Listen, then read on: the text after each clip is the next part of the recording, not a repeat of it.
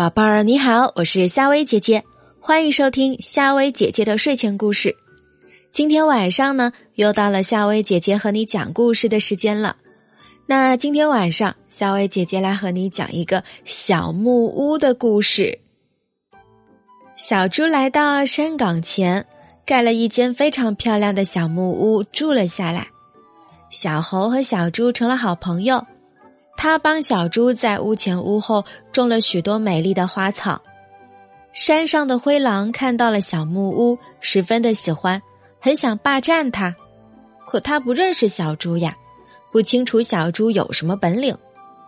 狐狸知道了这事儿，对灰狼说：“我看他胖乎乎的，不会有什么大本事。如果不放心，你可以偷偷去观察一下吗？”灰狼和狐狸的谈话被小猴听见了，他跑去告诉了小猪，并帮小猪出了个好主意。小猪立刻拿起一根木棍儿，在屋前舞得呼呼作响。灰狼来了，他藏在树丛中偷偷的看。忽然，砰的一声响，小猪的木棍儿打到了离灰狼脑袋不远的小树上，吓得灰狼是抱头就逃。灰狼跑回家，气喘吁吁的对狐狸说：“哎呦，这胖家伙可真厉害，差点打碎我的脑袋。”狐狸听了很不服气，他又给灰狼出了一个坏主意。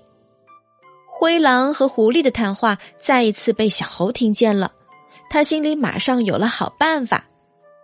月光下，灰狼来到小木屋旁。他发现窗纸上显示出两个可怕的大影子。灰狼慢慢的走进窗户，想仔细瞧一瞧里面究竟是什么。忽然，他听到屋里有说话的声音。一个声音问：“小朱棣，我怎么又闻到狼肉的香味儿？”另一个声音说：“山怪大哥，让我去把它捉来给你吃吧。”灰狼一听啊，吓得掉头就跑。他一见到狐狸，便气恼的大喊道：“你这个坏蛋，想害死我吗？”这时候，小猴和小猪正在小木屋里大笑。他们把头上的大头面具取下来，心里啊，真是快活极了。所以，小朋友们，你们明白是怎么一回事了吧？今天的晚安故事就和你讲到这儿。我是夏薇姐姐。和你说一声晚安。